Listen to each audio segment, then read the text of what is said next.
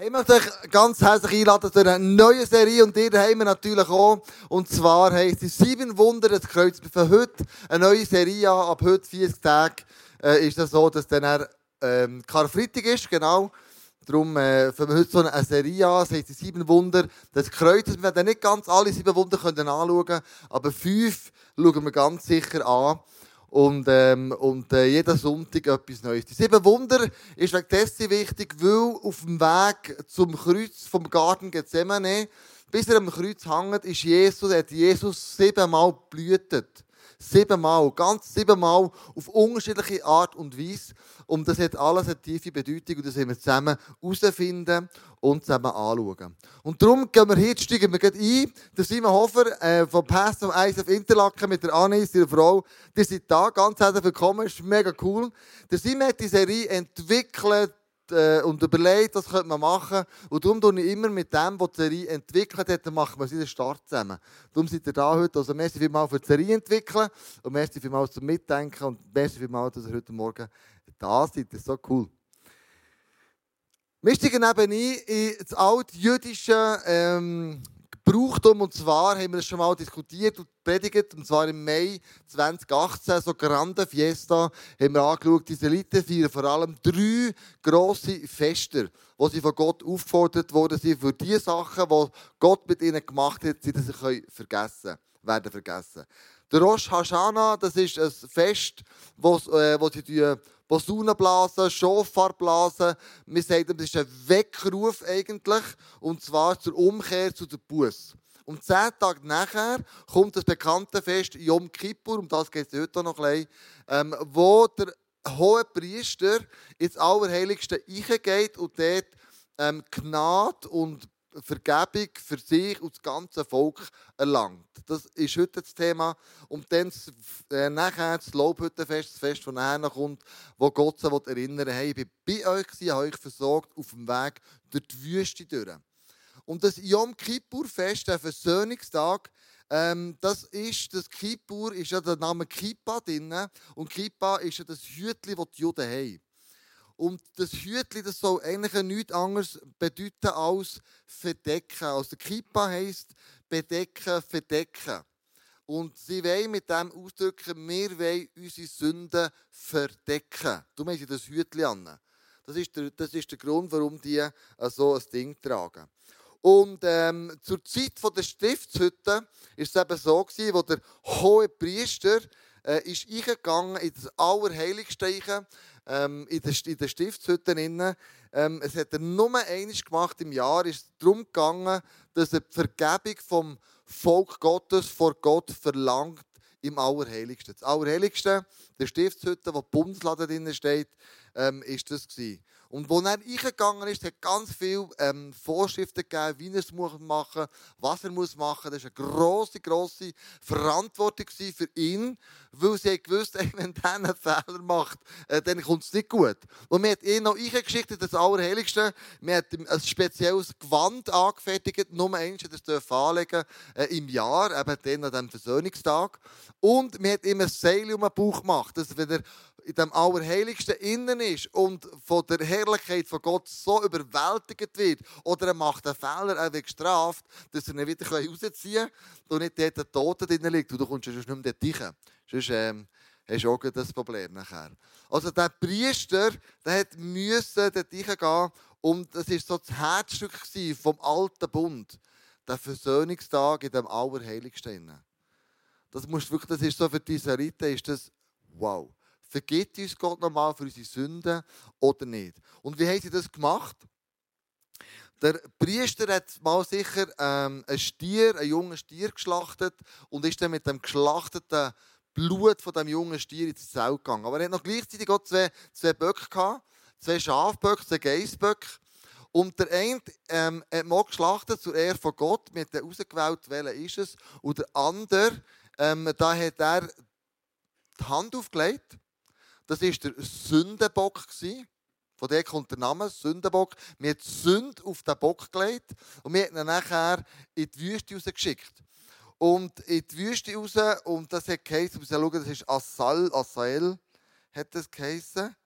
ähm, Asel. Und der Witz von dem Asel bedeutet, das ist der Asel, da haben wir Asel gesagt, und das bedeutet gänzliche Entfernung, völlige äh, Beseitigung, Verlassenheit, Verdammnis, Tod. Also wir haben gesagt, du bist der Sündenbock und wir, wir, wir du musst weit weg, so weit wie es um irgendwie geht. Und wir haben die Wüste getrieben, wir haben auch irgendwie über eine Stelle kippen, ähm, geschossen oder rausgetrieben, dass der wirklich dran zerschmettert ist. Und der andere hat man eben geopfert ähm, für, für Gott.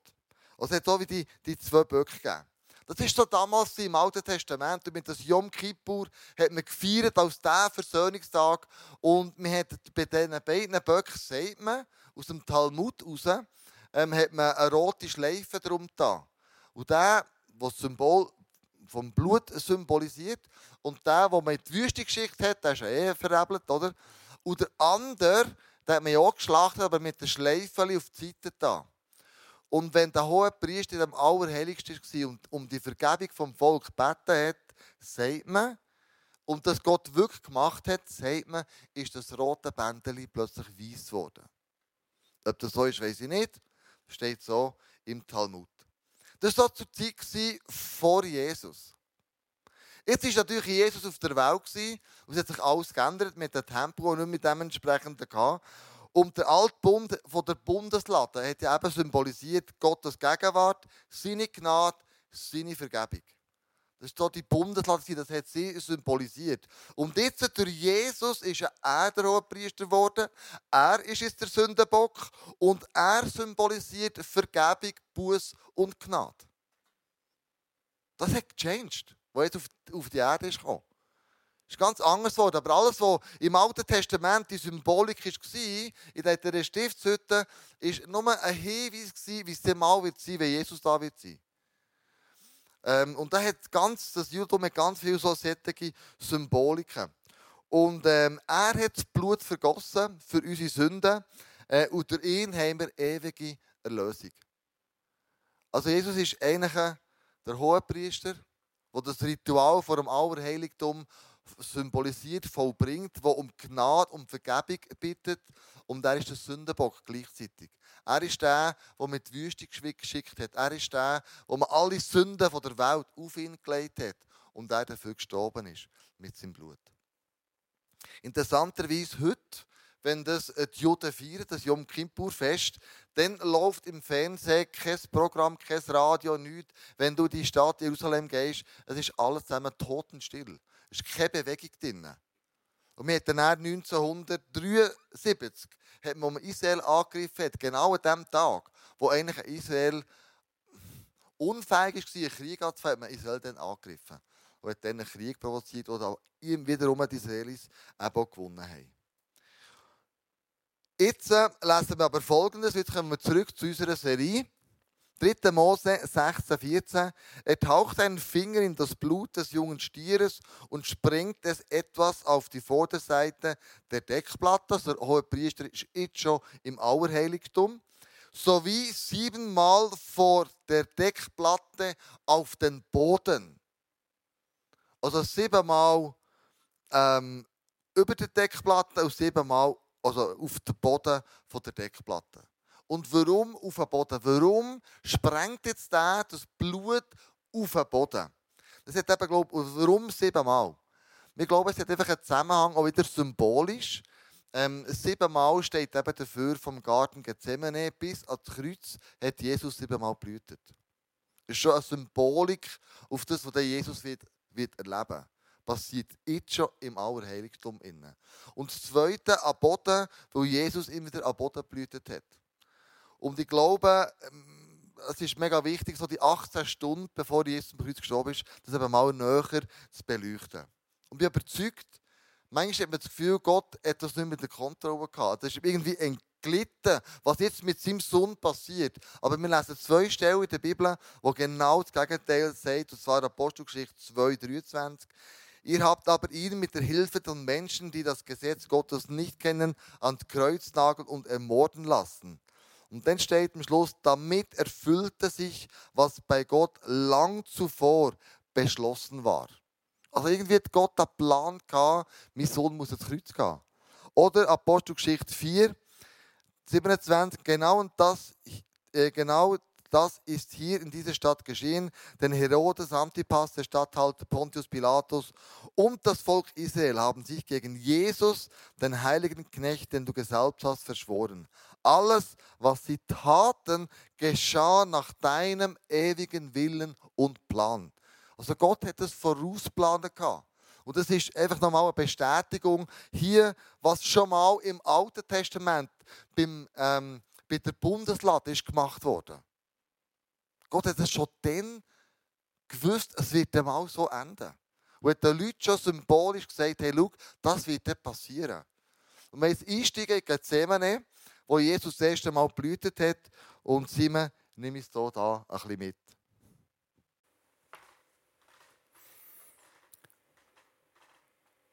Dort forderte er sie auf. Betet, damit ihr der Versuchung nicht erliegt. Er entfernte sich etwa einen Steinwurf weit, kniete nieder und betete, Vater, wenn du willst, dann lass diesen Kelch des Leidens an mir vorübergehen. Doch ich will deinen Willen tun, nicht meinen. Da erschien ein Engel vom Himmel und stärkte ihn.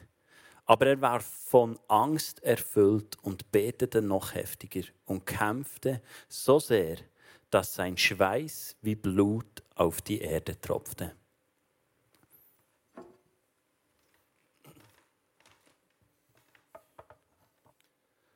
Das ist das, die Stelle im Garten Gethsemane, wo Jesus dort am Boden knäulet und wo er das erste Mal Blut vergießt. Wir lesen die Stelle im Lukas 22, 39 bis 34, kannst du die nachlesen.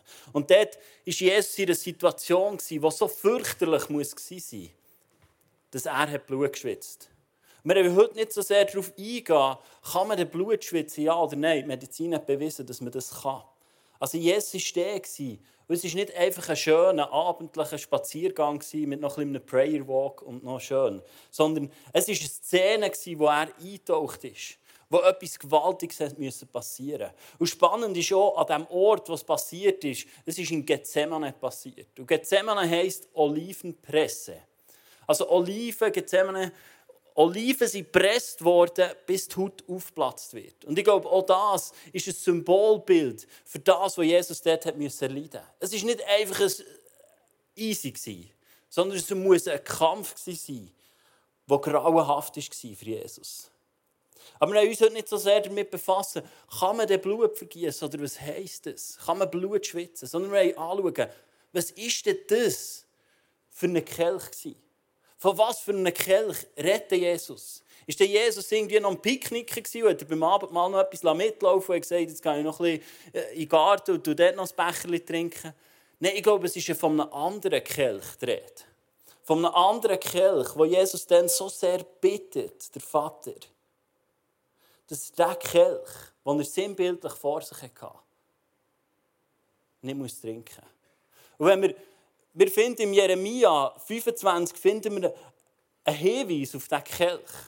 Auf einen Kelch, wo der Jeremia auch in einem Dialog mit Gott über so einen Kelch redet. Und dort heißt im Jeremia 25, ich lese das vor, der Herr, der Gott Israel, sprach zu mir, nimm diesen Kelch, den ich dir reiche. Er ist gefüllt mit meinem Zorn. Gib allen Völkern, zu denen ich dich sende, davon zu trinken.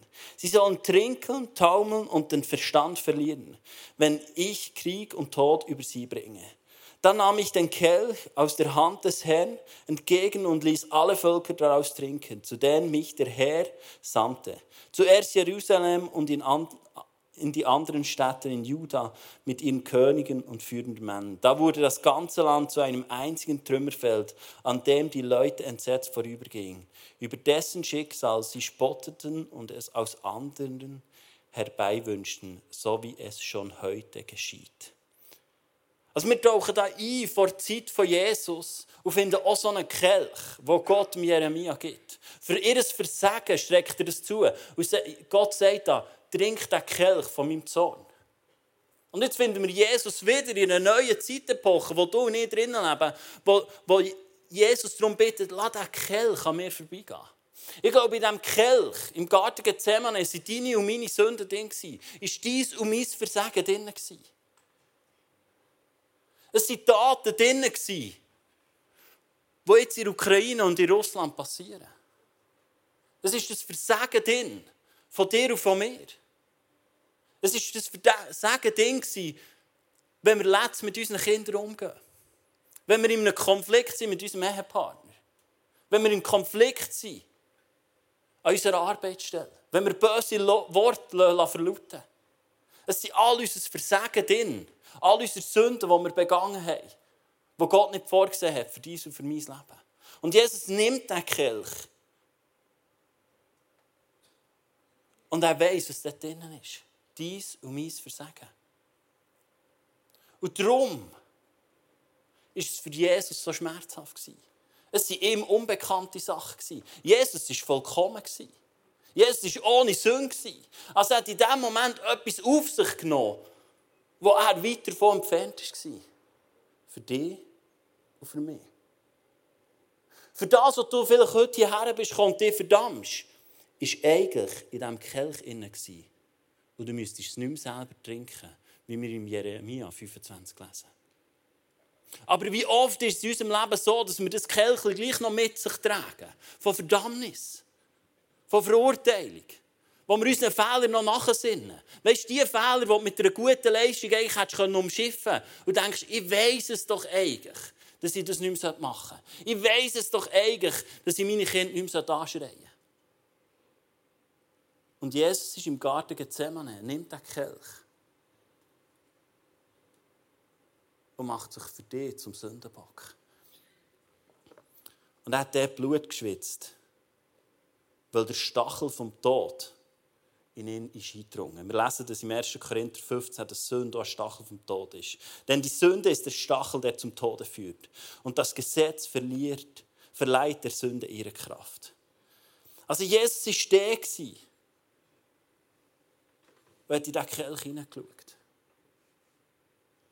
und hat gewusst, ich kann mir vorstellen, vielleicht hat er sogar dich schon gesehen. Hat deine Fehler gesehen. Und hat sich entschieden, in diesem Moment diesen Kelch zu trinken. Und weißt du was? Jesus war vollkommen. Und wenn er diesen Kelch trinkt, übergehen ihn Emotionen, die ihm völlig unbekannt sind. Ich kann mir vorstellen, vielleicht war es sogar ein Blick in die Hölle, wo Jesus dann widerfahren ist. Er sieht den Kelch, er spürt den Hass, er spürt den Stolz, er spürt das Unvermögen. Er spürt all die Sachen, wo du und ich vielleicht damit kämpfen. Den Eindruck, den Andrea hatte. Von, dem um, von dieser Achterbahn, wo wir vielleicht im Moment drin sind, wegen all dem, was wir erleben. In unserer behüteten Schweiz geht es gut. Du schaust Nachrichten und du merkst, es könnte anders sein. All die Emotionen, die Jesus in diesem Moment wahrnimmt. Bitterkeit, Mord, Neid, all das. Wer sagt, hey, mache es für dich. Ich nehme es für dich auf dich. Damit du nicht mehr ertragen musst damit du nicht mehr durch das musst, damit du eine Hoffnung hast, damit du eine Veränderung hast, damit du nicht länger musst leiden unter dem, was du vielleicht versagt hast. Und wir lesen in Markus 14, 34, dort heißt, Jesus sagte zu ihnen, zu seinen Jüngern, meine Seele ist zu Tode betrübt. Bleibt hier und wacht mit mir. Jesus war so sehr betrübt. Es ist nicht einfach an ihm vorbeigegangen. Und das hat er da, für dich und für mich. Das hat er da für dich und für mich, dass wir unter unseren Fehlern nicht müssen leiden müssen. Er hat gesagt, Vater, wenn es so sein soll der Kelch nicht an mir vorbeigehen. Dann will es machen für dich.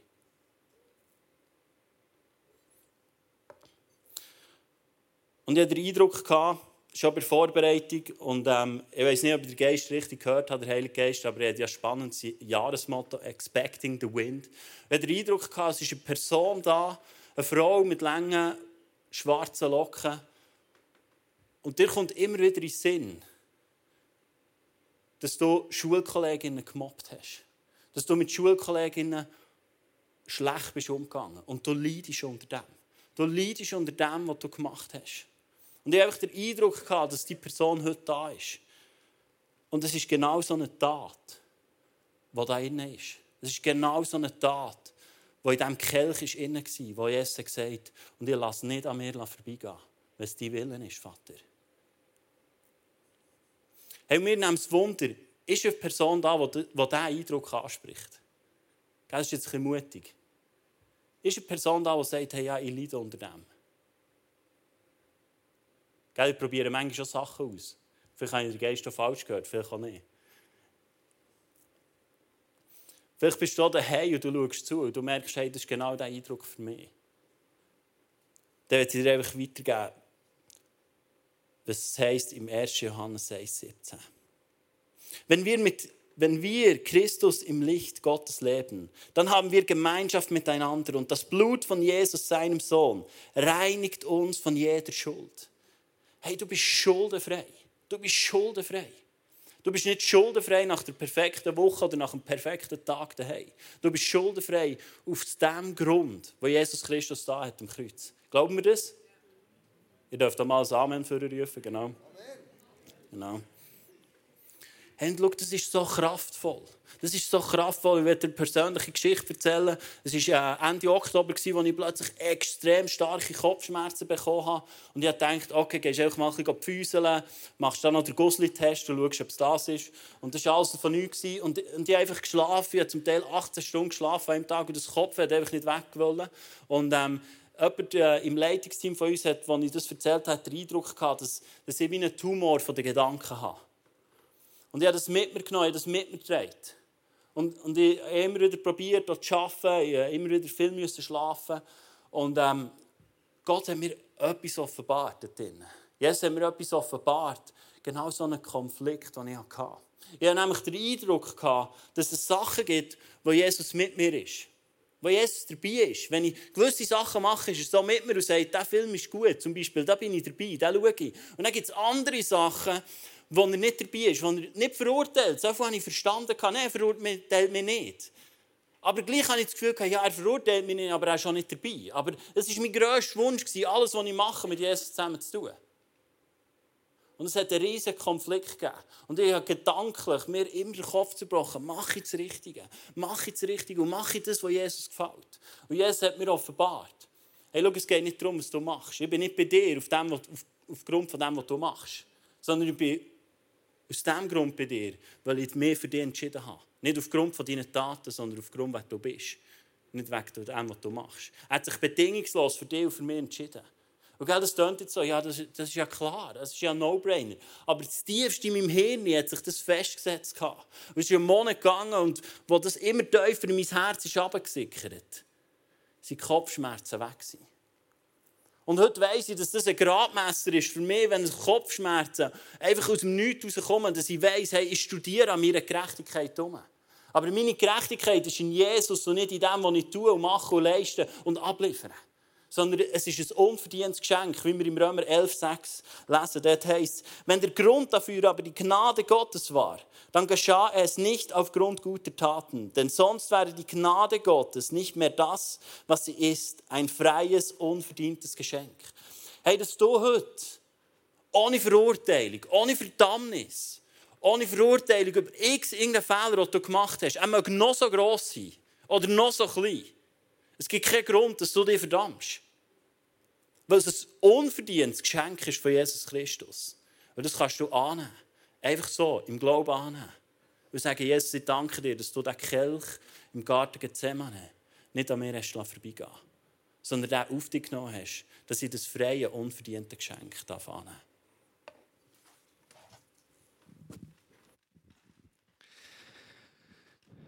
Und vielleicht gibt es heute Morgen eben Leute in euch innen, wo der Kelch voll Sachen ist. Aber der Kelch hast du noch nie Jesus hergesteckt und gesagt, trink ihn. Ich will befreit sein von dem. Und für genau die Personen, die die heute sagen, hey Jesus, komm du mein Leben und mein, mein, mein ganzer Lebenskelch mit all dem, was ich gemacht habe, all dem, was nicht gut ist, strecke ich dir her und sage, ich trinke den nicht, trink du den an meiner Stelle. stellvertretend, die möchte ich einladen heute Morgen. Ich möchte aufstehen zum Gebet zusammen. Wir werden anschließend auch noch das Abendmahl einnehmen. Ihr werdet auch noch die Zettel auf eurem Platz, wo ihr könnt Sachen aufschreiben könnt. Wir werden hier einen Tisch haben mit einem Kelch, so einen grauen, silbrigen Becher. Hier auch noch. Wir werden hier das Abendmahl haben, hier links und rechts. Und die Idee ist, dass du sagst, Jesus, ich lege etwas in den Kelch rein, wo ich dir bewusst entgegenstrecken will. Ich will das nicht selber trinken, weil ich weiss, es ist nicht gut. Aber ich weiss, dass du es mit trinken. Und das meine Sünden bei dir deponiert sind. Genau, da kommen sie schon, das ist sehr gut. Aber jetzt für alle die Leute, da stehen wir alle zusammen auf, ich möchte für die Leute beten heute Morgen, die einfach zum ersten Mal in ihrem Leben sagen, Jesus, ich strecke mit Kelch entgegen. Das ist mein Kelch mit meinen Fehlern, mit meinen Sündhaftigkeiten, wie es Simeon gesagt hat. Mit all diesen Sachen ist hier drin, Jesus, ich weiß es. Aber ich will den nicht mehr selber trinken, ich will den dir geben. Weil ich weiss, wenn du nicht trinkst, dann ist mir vergeben. Und ich möchte für die Leute beten heute Morgen, die zum allerersten Mal in ihrem Leben werden machen. Ihren Lebenskelch Jesus herstrecken. Jesus streckt mir Lebenskelch her. Ein Kelch, wo ich in den reinschaue, weiss ich, es ist nichts Schönes drin. Aber ich weiss, Jesus, dass du den für mich getrunken hast. Dass ich durch das Vergebung, Gnade erfahren habe. Und danke, Jesus, dass du für mich ins Kreuz bist gegangen und den Kelch vorher getrunken hast. Danke, dass du für meine Sünden gezahlt hast, in diesem Kelch drin sind. Danke, dass ich dir so wertvoll bin, dass du das gemacht hast. Und ich nehme das an, das Geschenk von dieser Vergebung. Ich nehme es an, dass du mir vergeben hast dass dieses kostbare Blut geflossen ist an diesem Kreuz, damit mir vergeben wurde. Ich nehme das Geschenk von dieser Vergebung an und nehme das Geschenk von dieser Gnade an. Amen.